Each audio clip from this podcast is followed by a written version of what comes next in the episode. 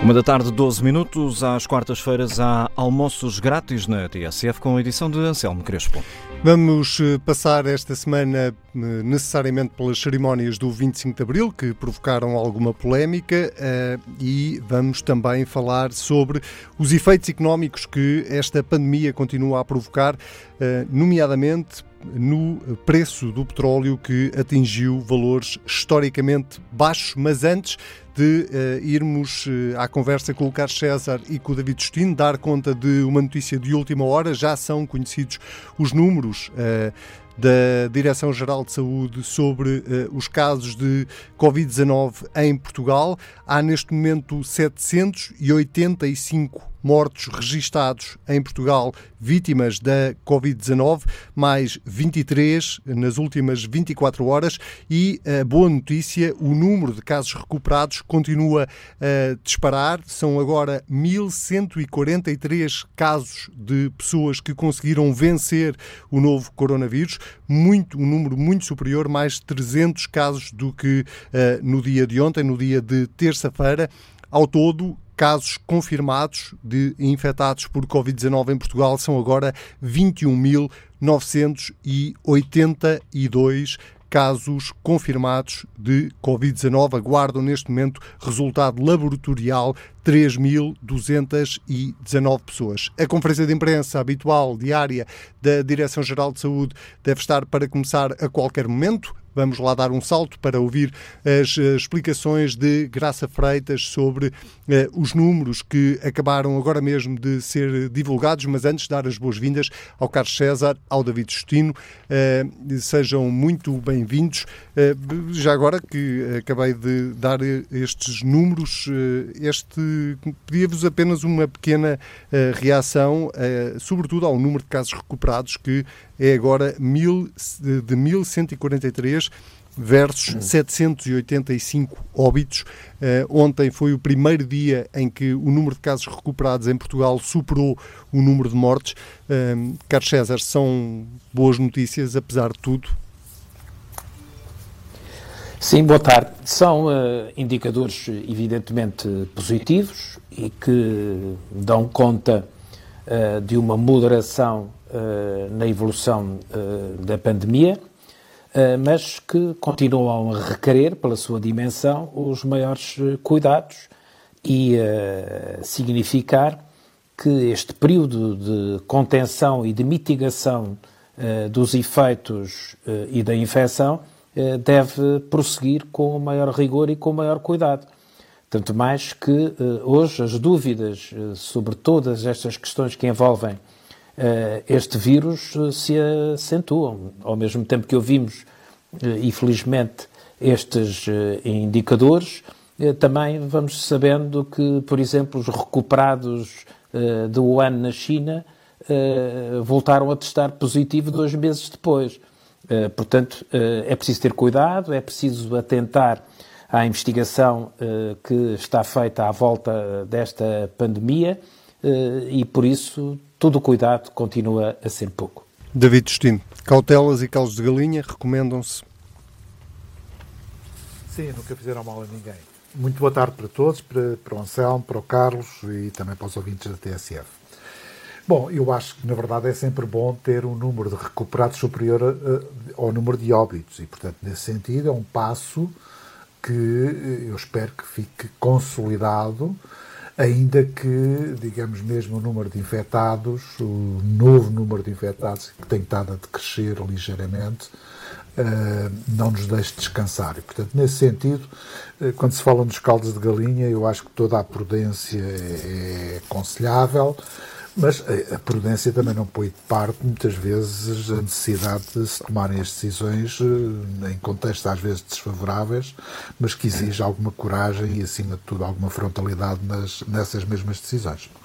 Muito bem, vamos então a um dos temas uh, políticos que marcou estas duas últimas semanas. Tem a ver com as uh, celebrações do 25 de Abril que vão decorrer no próximo sábado na Assembleia da República, com algumas críticas uh, à decisão que foi tomada já agora por mais de 95% dos grupos parlamentares na Assembleia da República de não, por um lado, não fechar a Assembleia da República e por outro manter a sessão comemorativa do 25 de Abril, eh, ainda que com eh, regras muito apertadas de segurança e, sobretudo, de distanciamento social.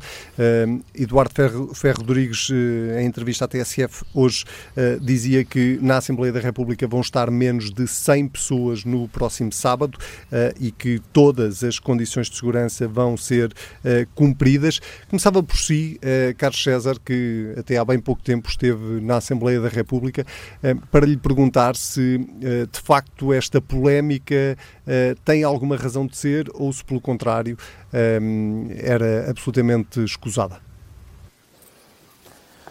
Era a polémica mais desnecessária nos dias que vivemos. A confusão gerada foi tal que eu vi pessoas do 24 de Abril a defender a cerimónia e resistentes e democratas a desvalorizá-la.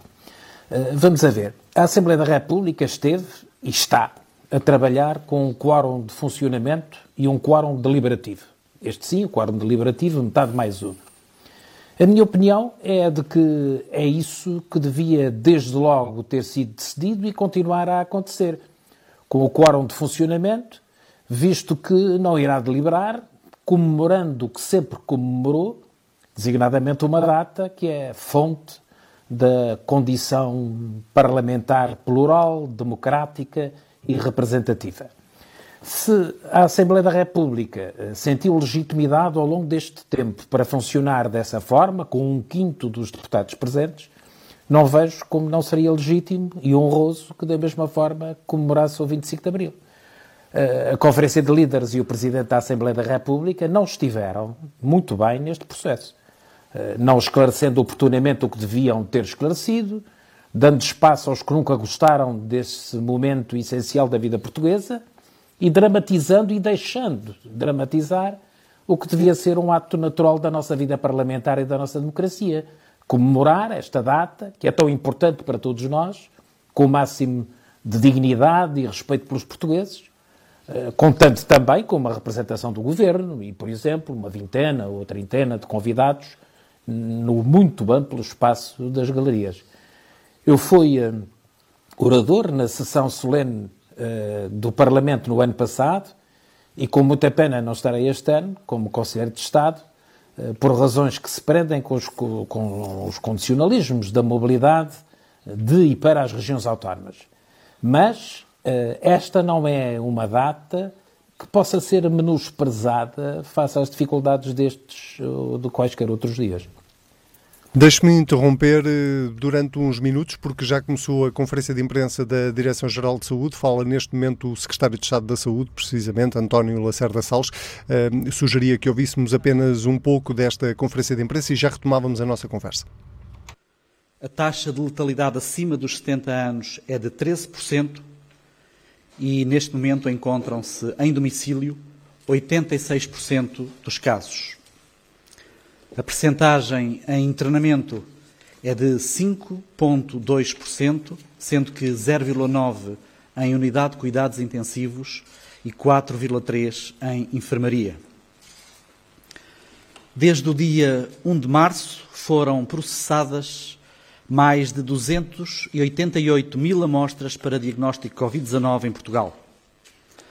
Na semana de 13 a 19 de abril, foram processadas em média 11.800 amostras por dia. Temos, neste momento, 56 laboratórios a processar amostras para despiste de Covid-19, 30 públicos, ou seja, dentro da esfera do Serviço Nacional de Saúde, 13 privados e ainda outros 13 referentes a outras entidades, nomeadamente Academia e Exército. A Reserva Nacional mantém-se em mais de um milhão de testes em estoque, que vão sendo distribuídos de acordo com as necessidades e também, naturalmente, reforçando. A linha SNS 24 continua a ser um suporte importante na resposta nacional ao Covid-19. Atualmente recebe cerca de 8 mil chamadas diárias, o que mostra uma tendência de estabilização de acordo com a fase epidemiológica em que estamos. O tempo de espera para atendimento é hoje inferior a um minuto.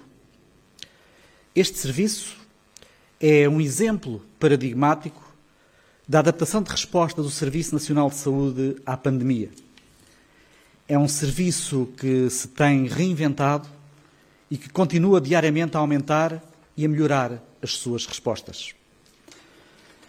Também, a partir de agora, os milhares de cidadãos surdos vão passar a dispor de uma plataforma de atendimento por videochamada no Centro de Contacto SNS 24 a linha vai dispor de seis intérpretes de língua gestual portuguesa, como Luís Oriola e a Sofia Figueiredo, que acompanham diariamente as nossas conferências de imprensa aqui no Ministério e a quem também muito agradecemos.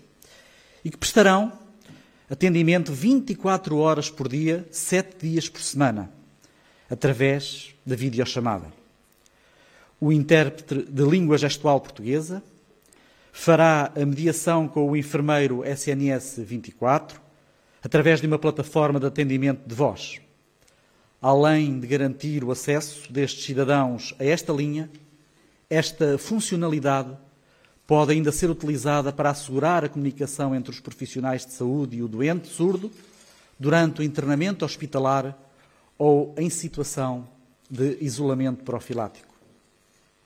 A disponibilização deste serviço resulta de uma parceria entre o Instituto Nacional para a Reabilitação, a Federação Portuguesa da Associação de Surdos, a Serviços Partilhados do Ministério da Saúde e da Secretaria de Estado da Inclusão das Pessoas com Deficiência, através da Senhora Secretária de Estado Ana Sofia Antunes, minha colega, que saúdo e a quem muito agradeço.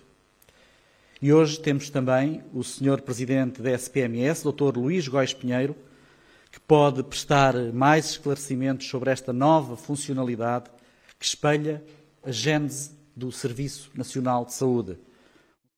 Muito bem, vamos ficamos aqui pelo menos com uh, esta primeira intervenção do Secretário de Estado da Saúde, António Lacerda Salles, a dar conta não só dos números que uh, foram divulgados uh, há pouco pela Direção-Geral de Saúde relativamente à evolução da pandemia Covid-19 em Portugal, mas também em relação àquilo que tem sido a resposta do Serviço Nacional de Saúde a esta pandemia e às exigências que esta pandemia trouxe. Voltamos ao nosso tema de abertura destes almoços grátis o, as cerimónias do 25 de Abril que decorrem no próximo sábado e uh, gostava de ouvir assim agora David Justino para lhe perguntar um bocadinho o mesmo que perguntava eh, ao Carlos César se toda esta polémica era desnecessária e se concorda que uh, ela acabou por se tornar uma espécie de discussão entre os que defendem o 24 de Abril e os que defendem o 25 de Abril e a democracia. Não, aliás, como o Carlos César também teve a oportunidade de dizer, vemos algumas pessoas que são abrilistas uh, a dizerem que a sessão é desnecessária e aqueles que sempre foram contra o 25 de Abril, alguns deles a dizerem que, que a concordarem com a sessão. Quer dizer, eu acho que a polémica é perfeitamente estéril, porque não acrescenta absolutamente nada na resolução dos graves problemas que nós temos uh, agora. E apenas serve, no fundo, para eh, enfim, para alimentar, quer dizer, eu calculo que, que eh, mesmo a comunicação social esteja um pouco cansada só de dar notícias da epidemia e, portanto, de vez em quando aqui um bocadinho, um pouco de agitação também faz um pouco de falta para animar o pessoal. Agora, eh, eu baseio-me em duas ou três coisas muito simples. Se a Assembleia reúne e vai reunir hoje à tarde para fazer o regular debate quinzenal com o Primeiro-Ministro. Se uh, a Assembleia reúne, como reuniu mais do que uma vez, com um quinto dos deputados, para debater o estado de emergência e não sei, aquelas centenas de propostas uh, que foram apresentadas. Eu, eu pergunto porque é que não há de reunir para comemorar o 25 de Abril. Eu, sinceramente, não vejo razão absolutamente nenhuma, salvaguardado que está as condições de segurança e distanciamento social para que uh, se possa fazer esta comemoração. E nesse sentido, sinceramente, independentemente da gente gostar mais ou menos do 25 de Abril, acho que qualquer pessoa de bom senso entenderá que os argumentos que são aduzidos para não se realizar a cerimónia são argumentos relativamente uh, fracos e frágeis. Há outra coisa que eu julgo que é importante e que tenho que o dizer. Ou há muitos anos que eu uh, discordo e não me revejo uh, como, digamos, na, no, no tipo e no modelo de cerimónia que é feito a repetição de estereótipos até à exaustão sobre o 25 de Abril e sobre essas coisas todas é uma coisa que, que, me encanita um bocadinho e, na verdade, quer dizer, a falta de imaginação e a falta de qualidade na maior parte dos cursos que se repetem de ano para ano, que se repetem de ano para ano, quer dizer, eh, são coisas que, que enfim, eh, muitas vezes fazem-me desligar a televisão precisamente para não ter que assistir. Agora, objetivamente não vejo qualquer argumento válido que seja determinante ou que seja decisivo para não se fazer a cerimónia. Sinceramente, não vejo esse argumento. Respeito as opiniões, como é natural, eh, daqueles que defendem que não se deveria fazer a cerimónia, mas é um problema de respeito democrático. Não vai além disso, porque, na verdade, a argumentação é uma argumentação, em alguns casos, falaciosa e, noutros casos, perfeitamente frágil. E já agora ouvi-los rapidamente sobre a forma como uh, o Presidente da Assembleia da República uh, de alguma forma liderou e lidou com toda esta situação, Carlos César. Um, ehm, Ferro Rodrigues uh, esteve bem no, no processo, não só porque resistiu às críticas. Ele hoje dizia na entrevista à TSF que as petições públicas, por exemplo, a ele diziam-lhe muito pouco, um, ehm, mas esteve bem na forma como resistiu de alguma forma às críticas sobre as cerimónias? Eu já dei a minha opinião sobre a forma como a Conferência de Líderes e o Presidente da Assembleia da República eh, geriu este processo. Uh, não me parece que o tenha feito bem. David. Não pronuncio sobre isso. Eu acho que isso é uma especialidade do Carlos César quando se trata do Ferro Rodrigues e, portanto, nem queria entrar eh, nesse, tipo, nesse tipo de coisa. Não, não tenho nenhuma especialidade, tenho até uma boa relação com ele. não, não estava a brincar consigo, Carlos César. É uma pequena provocação, mas vocês no programa passado provocaram-me a mim, agora também posso provocar de vez em quando também. uh, mas não, eu sinceramente tenho, tenho apreço até pessoal pelo, pelo Ferro Rodrigues e, portanto, não Acho que ele eventualmente podia dispensar-se de fazer tantas declarações a justificar aquilo que era tão facilmente justificável. Aquilo que uma declaração, como se costuma dizer, curta e grossa, resolveria o problema de imediato. E, portanto, apenas poderá pecar por excesso ou por eh, preocupação pedagógica em esclarecer os portugueses relativamente à decisão que tinha tomado. Mas, quer dizer, mesmo os partidos representados uh, aquilo que foi a decisão da própria Conferência de Líderes foi tão evidente que eu acho que nem precisava de grandes explicações. Muito bem, vamos avançar para o nosso outro tema desta semana e que é também ele um tema recorrente uh, e que tem a ver com a batalha económica que já estamos todos a travar um, ehm, simultaneamente com a batalha da saúde pública. Um, ehm, esta semana vai ser semana de Conselho Europeu, uh, está marcado para esta quinta-feira, depois do, da reunião do Eurogrupo de onde saiu a decisão dos 500 eh, mil milhões de euros de apoio um, ehm, que vai estar disponível para os vários Estados-membros. A questão agora, Carlos César, é perceber até que ponto é que uh, no Conselho Europeu um, ehm, haverá um consenso e, sobretudo, uma resposta a esta crise um, ehm, um bocadinho mais. Menos truncada do que aquela que houve da última vez que acabou com António Costa uh, a usar palavras muito duras para se referir ao, ao Ministro das Finanças holandês. Mudou alguma coisa do último Conselho Europeu para agora, para além de, das conclusões do Eurogrupo? Politicamente, sente que, que está a mudar alguma coisa na União Europeia? Penso que sim, as declarações mais recentes, da, quer do Presidente do Eurogrupo, quer da, da Presidente da Comissão Europeia, eh, dão nota da consciência do, dos erros e das omissões iniciais uh, neste processo da, da pandemia, uh, designadamente em termos de solidariedade entre os Estados-membros ou com os Estados-membros, e parece-me que este Conselho Europeu tem uma maior carga, uma maior pressão no sentido de tomar decisões que justifiquem e deem corpo ao ideal europeu. Bom, nós temos que ter consciência de que estamos num contexto em que a degradação da, da economia, das economias, é muito intensa e os indicadores revelam que urge reativar a atividade económica e encontrar um equilíbrio simultaneamente acautelador da, da, da, saúde pública. Nós vivemos um contexto em que toda a atividade social e económica sofreu uma transformação súbita e todos os indicadores que se vão conhecendo, do petróleo ao restante comércio, das finanças, à mobilidade humana, não têm uma comparação próxima.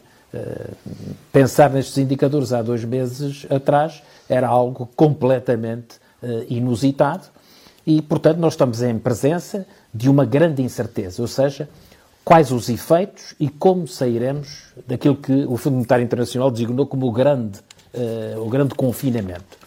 Bom, e as consequências não são poucas, não é? O, por exemplo, já que estamos a falar do Fundo Monetário Internacional, ele projeta uma recessão uh, mundial em 2020 que é 30 vezes pior do que a da crise de, de 2009 a perda acumulada do PIB mundial eh, em 2020 e 2021, na decorrência desta, desta crise pandémica, eh, vai ser superior à soma das economias do Japão eh, e da Alemanha.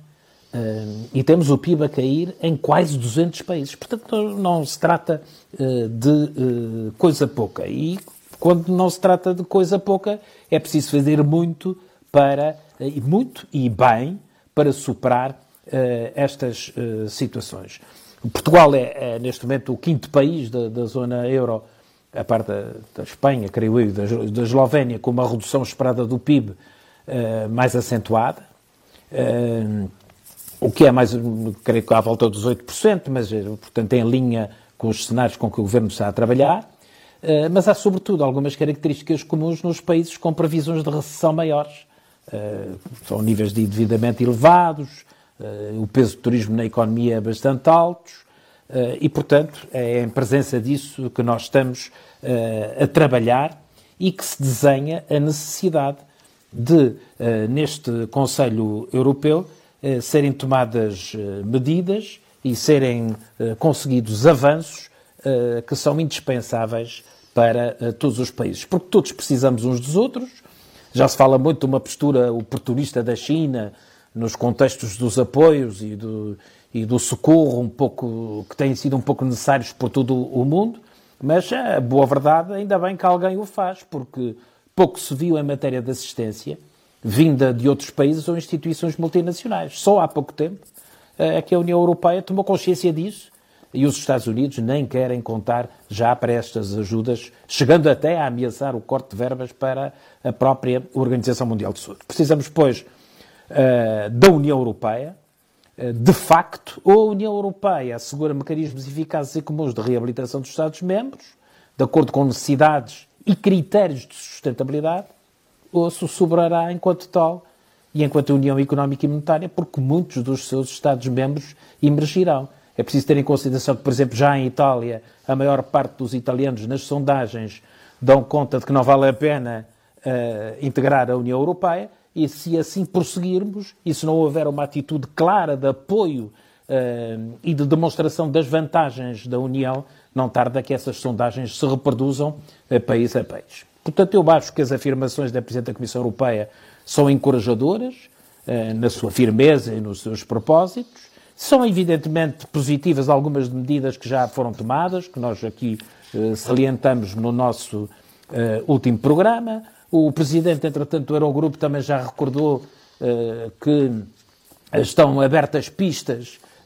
em que deu especial ênfase à ideia do Fundo de Recuperação, para o qual, aliás, já se conhecem pelo menos duas posições. A francesa, que comporta a emissão de dívida comum para financiar o fundo, e a de outros países mais eh, associados ao quadro financeiro plurianual, uh, são, em qualquer caso, absolutamente necessárias decisões uh, inovadoras e urgentes.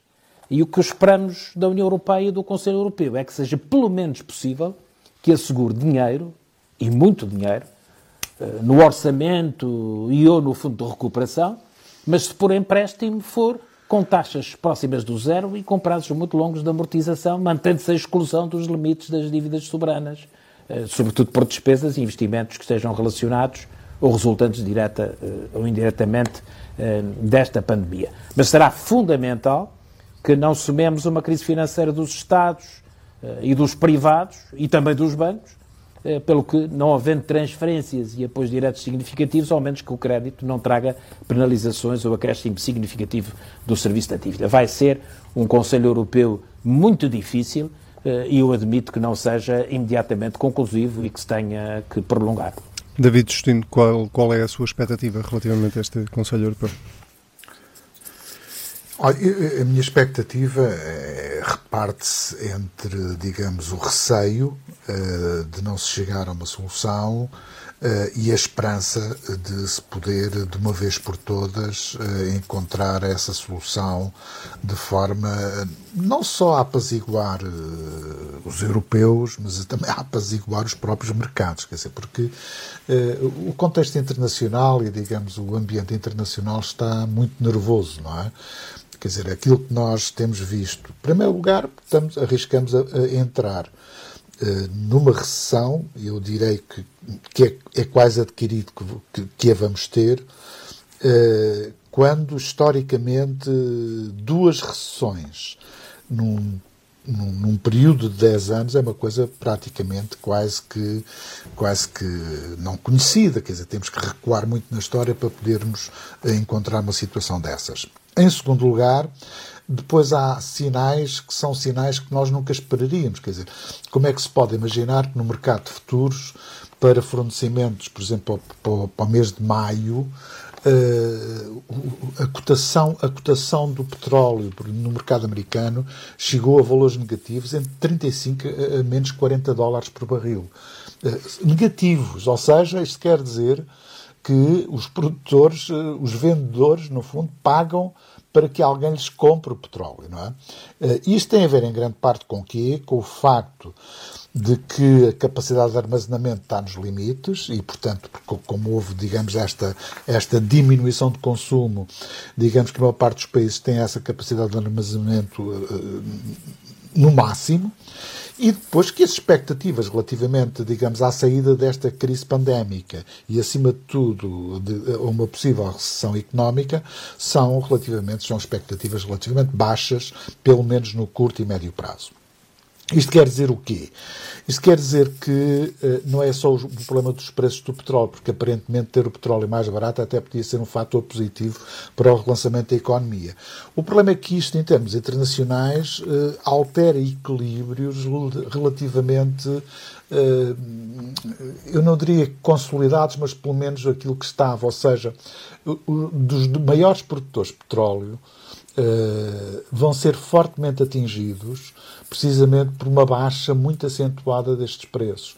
Eu falo no caso, no caso da Arábia Saudita, ou no caso da Federação Russa, ou mesmo no caso dos Estados Unidos, em que, na verdade, eh, um preço muito baixo faz desboroar eh, e desmoronar eh, um conjunto de adquiridos relativamente ao funcionamento dos mercados e das economias que podem ser relativamente perigosos. E, mais uma vez, a China, neste quadro, tem uma posição que eu diria quase que mais vantajosa, não é? E, portanto, eh, é, é, bom ver precisamente o que é que esta crise pode significar numa nova geografia das potências mundiais e, acima de tudo, a capacidade de influência que elas têm relativamente ao resto do mundo. Segundo aspecto que eu julgo que é relativamente importante, e agora focando-nos mais uh, no caso europeu. No caso europeu, eh, esta ideia do Fundo de Recuperação, penso que é uma boa ideia, eh, e não sei qual vai ser a solução técnica que vai ser adotada. Tem-se falado, e falou-se nos últimos dias, o problema da possibilidade de emissão da dívida, dívida perpétua, no fundo é dívida consolidada que apenas paga juros e que não é amortizada, não é? Que é uma coisa que eh, é, é geralmente utilizada, por exemplo, em tempos de guerra, não é? Uh, isto é uma coisa que, por exemplo, em Portugal, uh, já desde o século XVI que se conhece este tipo de recurso, com, dizia-se na altura, chamados padrões de juro. É? Ora bem, uh, portanto, não era dívida flutuante, era dívida consolidada. E, por outro lado, é a possibilidade de que se proceda a transferências da Comissão Europeia para os países que não entrem, digamos, no cômputo da dívida, da dívida de cada país. E isso penso que é uma solução que é interessante precisamente porque os países que têm maior porcentagem de dívida no PIB são precisamente aqueles que mais estão carenciados e que mais foram atingidos eh, precisamente pela, por esta crise pandémica. E nesse sentido, eu julgo que, eh, independentemente da solução técnica, porque eh, às vezes é condicionante da, da, da decisão política, Aquilo que eu espero da parte, eh, digamos que dos países representados neste Conselho Europeu, é um sinal claro de que se vai encontrar uma solução e de que há vontade de encontrar uma solução. Que foi isso que não aconteceu no último Conselho Europeu dos Ministros das Finanças. Eh, eh, ou seja, aquilo que ficou explícito é que não havia vontade de adotar uma solução no quadro das soluções que estavam na altura identificadas. Aparecem agora soluções mais inovadoras, digamos assim, eh, mas no fundo é isto. Ou seja, nós vamos precisar de um fundo de recuperação, a Europa vai precisar de um fundo de recuperação, mas também vai precisar de ir buscar dinheiro para constituir esse fundo. E, portanto, a única forma é ir ao mercado buscar esse dinheiro. É? Uh, e para ir ao mercado para buscar esse dinheiro tem que haver um instrumento que consiga, no fundo, não necessariamente mutualizar a dívida, mas acima de tudo poder uh, dar alguma firmeza e alguma confiança aos investidores no que diz respeito, digamos, a, a quem tiver disponível para emprestar esse mesmo dinheiro. Por outro lado, acho que é fundamental que, uh, se por acaso, vejam bem, se por acaso este financiamento é feito país a país.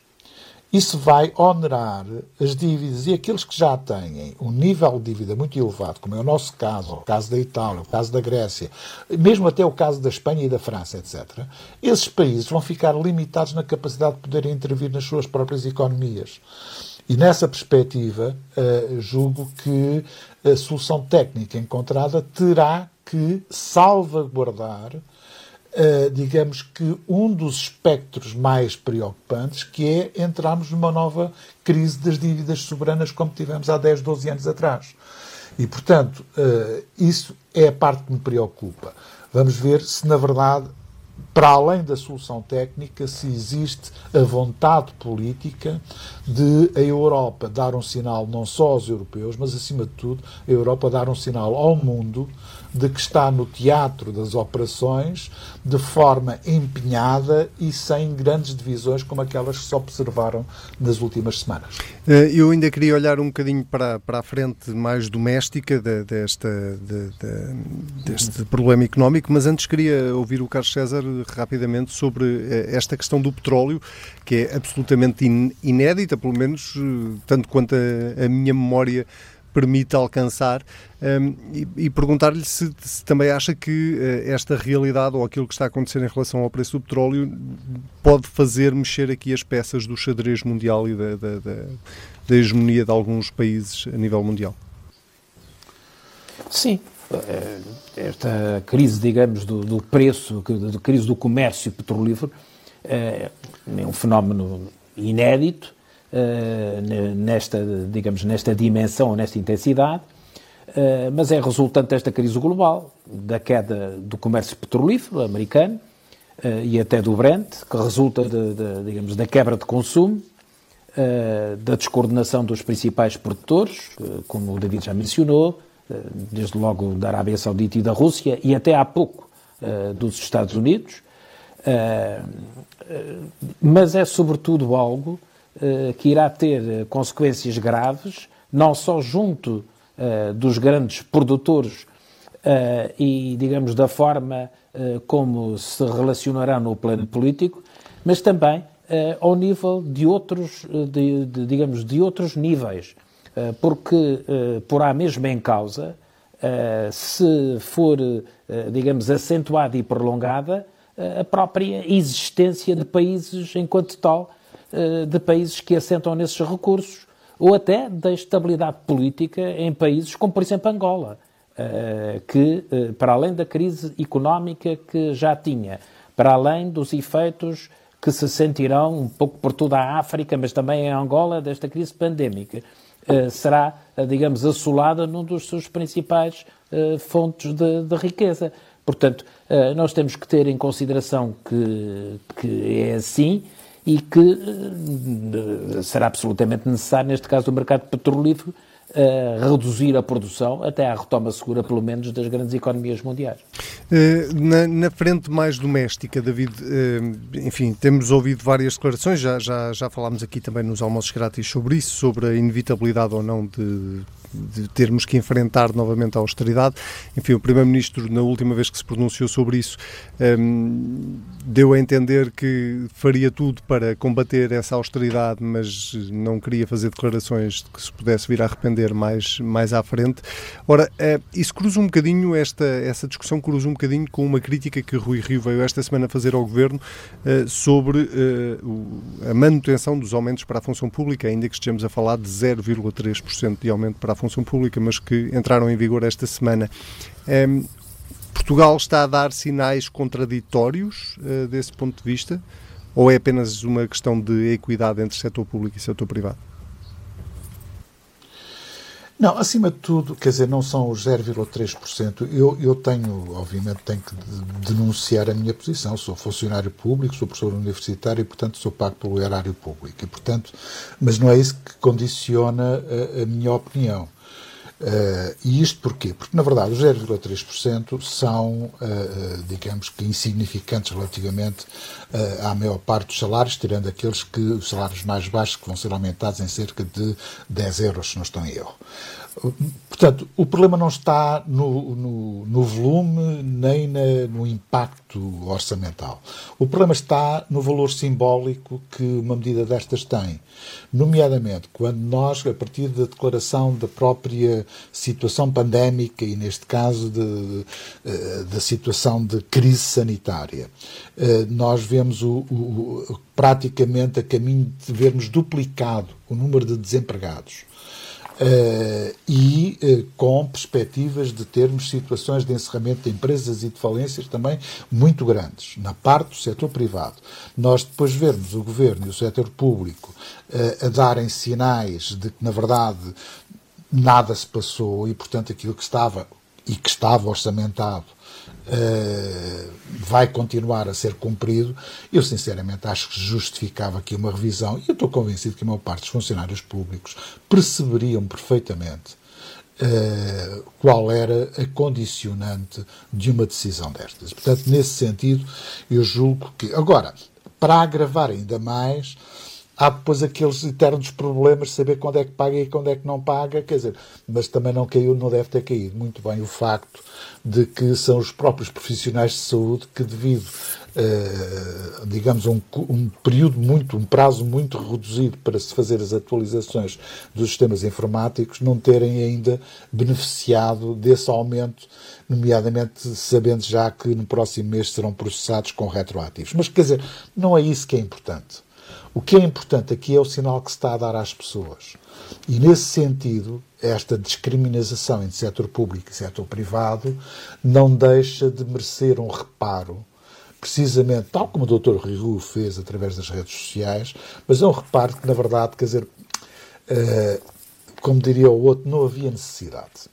Não havia necessidade. E, nesse sentido, penso que uh, nós eh, teremos que ser também aqui mais solidários, nem que seja através das ações simbólicas porque não é por causa do dinheiro e do volume e do impacto orçamental que isto possa ter. É, acima de tudo, o que é que isso representa para aqueles que, neste momento, têm os seus empregos, estão em situação de layoff a ganhar menos um terço do vencimento que tinham, ou estão em situação de desemprego, não sabendo muito bem quando é que vão receber os próprios subsídios de desemprego, porque na verdade não sei como é que eles estão a ser processados, mas não tenho ouvido grandes notícias sobre isso, uh, e aqueles que na verdade estão em risco de perderem o seu posto de trabalho por falência das empresas. Quer dizer, perante um quadro destes, era, era uma questão de bom senso e de, e de, de, de alguma, de algum respeito precisamente por aqueles que estão a viver uma situação extremamente instável e, de alguma forma, também uma situação adversa que deveria ser atendível, não por causa dos pequenos aumentos, mas acima de tudo da atenção que se deve ter para com esses setores. Carlos César, sobre esta, este reparo de Rui Rio. Sim, eu já falo de, desse, desses exercícios de demagogia sobre essa questão das, da função pública, mas eu acho que é mais importante nós termos em consideração que o grande desafio com que nós hoje estamos confrontados uh, não são essas minudências, é sobretudo as questões que envolvem os modos de reabertura social e económica uh, que não estão definidos, que não estão padronizados, que não estão experienciados suficientemente em outros países e também o enquadramento, digamos, externo, próximo, uh, que também não é avaliável com segurança, para uh, nós prosseguirmos o caminho que temos que prosseguir e que será, certamente, volvidos estes últimos dias de abril, que salvo alguma alteração sensível da atual tendência, de termo do estado de emergência e de quais as medidas que nós vamos manter, quais as medidas de contenção que nós vamos avaliar e isso será decisivo, por exemplo, nas, na próxima reunião do Conselho de Ministros, que creio que está estimada para uh, 30 de abril, salvo erro. Bom, portanto, uh, aquilo que está sobretudo em causa neste momento é uh, algo que foi definido como uma metodologia, e bem, do Governo a partir do dia 4 de maio. Ponderar, abrir, avaliar e, em função disso, recuar ou avançar. E, sobretudo, agir na correlação de dois valores que estão muito em causa: a saúde pública, por um lado, e a ativação socioeconómica, por outro. Eu acho que esse propósito é muito importante que os partidos, pelo menos os partidos que apoiaram a investidura do governo, trabalhem conjuntamente, com seriedade, e na ponderação do enquadramento que temos para a mobilização de recursos, sobre o que fazer, quando, eh, e com, sem prejuízo, é certo, de outros consensos mais amplos, partidários ou não, eh, que importam mobilizar. Designadamente, eh, o PSD. O PSD tem sido especialmente cuidadoso neste processo, evitando críticas. Creio, sinceramente, que não por qualquer considerando ético ou moral, mas porque sabem que isso não os ajudaria e os eleitores, de certeza, que não uh, compreenderiam uh, uma postura uh, dessa natureza. Portanto, o que, o que interessa agora é como promover já a liquidez da nossa economia e a, e a recuperação quanto antes. Uh, e, portanto, é nisso que nós nos devemos concentrar. Quanto a essa questão de, de, da função pública, bem, eu tenho ouvido muita demagogia à volta uh, desse tema. Eu penso que seria a introdução de um fator perturbador e de instabilidade política Uh, num setor que não tinha aumentos há, há nove anos, se optássemos por não manter os aumentos que estavam previstos no Orçamento de Estado para vigorar desde janeiro. Que, repito, são 0,3% nas remunerações acima dos 700 euros e 10 euros para as mais uh, baixas uh, remunerações. Uh, Acresce que, como é fácil perceber, não vai haver aumento da função pública em 2021. Eh, e, portanto, eh, nós ficaríamos com 11 anos sem aumentos eh, na função pública e, nesse sentido, compreendo a decisão do Governo de manter o que estava determinado no Orçamento de Estado e que, aliás, só podia ser alterado mediante uma alteração que também ela não podia ser retroativa a janeiro. No caso dos profissionais de saúde, bem, eu ouvi declarações dos bastonários da Ordem do Médico, dos médicos e, sobretudo, daquela senhora sindicalista que também dá por bastonária da Ordem dos Enfermeiros, uh, bem, não se trata de nenhuma desconsideração nem de nenhum drama. Uh, vão ocorrer uh, em maio esses aumentos, com os retroativos a janeiro, e foram dadas explicações que eu compreendo quanto às complexidades técnicas na plataforma informática. Embora, devo dizer, o Ministério da Saúde há muito sabia que estes aumentos tinham esta complexidade e uh, os respectivos departamentos técnicos deviam estar uh, previamente preparados e habilitados para uma uh, operacionalização rápida no momento em que entra em vigor o Orçamento de Estado. Muito bem. Carlos César, David Destino, o nosso Posso tempo chegou um ao fim. Se for 10 segundos mesmo, ah. temos mesmo que Sim, fechar. Era precisamente Uh, eu também posso fazer outro, não? Digamos, afirmação do... Sim, já não dá. Sim. Assim já não Só dá. para o problema do imperativo ético-moral. Uh, se o PSD Sim. orientasse todas as suas posições só pelas sondagens e pelo impacto que poderia ter junto à população, nós não fazíamos metade daquilo que fazemos. Uh, e olha pode querer ao Carlos César que aquilo. Não, eu sei, que, eu sei que a vossa cultura é essa, é que só, vocês só fazem, só atuam não, não, em função não, das sondagens. Nós não temos tempo sabe, agora é, para isso. Essa, não, essa, essa técnica de uh, dizer coisas que aparentemente são impopulares é uma técnica de popularização da mensagem. Portanto, uh, não tínhamos dúvidas, não há inocência nenhuma na posição do Já e do PSD. Mas pronto, é uma posição útil. O Carlos César e, eh, domina a Bíblia da política toda, não é? Não tenho grandes dúvidas sobre isso. Bom, é, é com este toque bíblico da política que terminamos estes almoços grátis. Carlos César, David Destino, nós eh, temos encontro marcado para a próxima semana, quarta-feira, depois de, das notícias da uma da tarde, para mais uma edição dos almoços grátis. Até para a semana.